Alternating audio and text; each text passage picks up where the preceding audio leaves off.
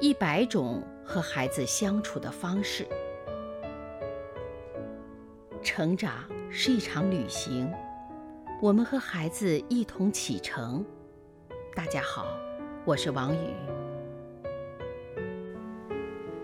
受责骂的孩子，吉姆从小就很有天分，他三岁的时候就会阅读和写字了。不仅如此，吉姆的个性非常开朗，喜欢把自己的快乐与他人分享。这本来是一件好事，但吉姆的父亲却不这么想。吉姆的父亲罗塞尔先生性格内向，他认为一个人谦虚稳重才是好的，因此他对儿子的个性非常不满意。一天，吉姆正在高声欢笑，罗塞尔终于忍不住了：“吉姆，你又在嚷嚷什么？”“爸爸，我又读完了一本书。”吉姆高兴地对父亲说：“这有什么大不了的？”罗塞尔皱着眉头说：“可是这本书太有意思了，还有我居然能把这本难懂的书读完，太让人兴奋了。”吉姆眉飞色舞，他似乎在等待父亲对他的肯定。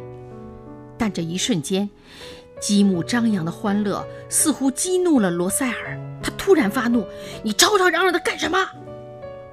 你认为你才有这个本事吗？我看你就是个骄傲自大的孩子。你是在等着我表扬你吗？我告诉你，我永远不会因此表扬你。爸爸的责骂让吉姆非常的委屈。爸爸，我做错了什么？你没做错什么，但我警告你，不要整天叽叽喳喳的。还有，我不想再听到你自夸的声音了。说完，洛塞尔砰的一声关上了房门。站在门外的吉姆伤心地哭了起来。他不明白父亲为什么这样，他只是想和父亲分享自己的快乐，还想请教一些他不明白的东西。可现在，他突然发现父亲并不喜欢他这样。从那以后，吉姆完全变成了另外一个人。这个原本非常有才华的孩子，最终一事无成。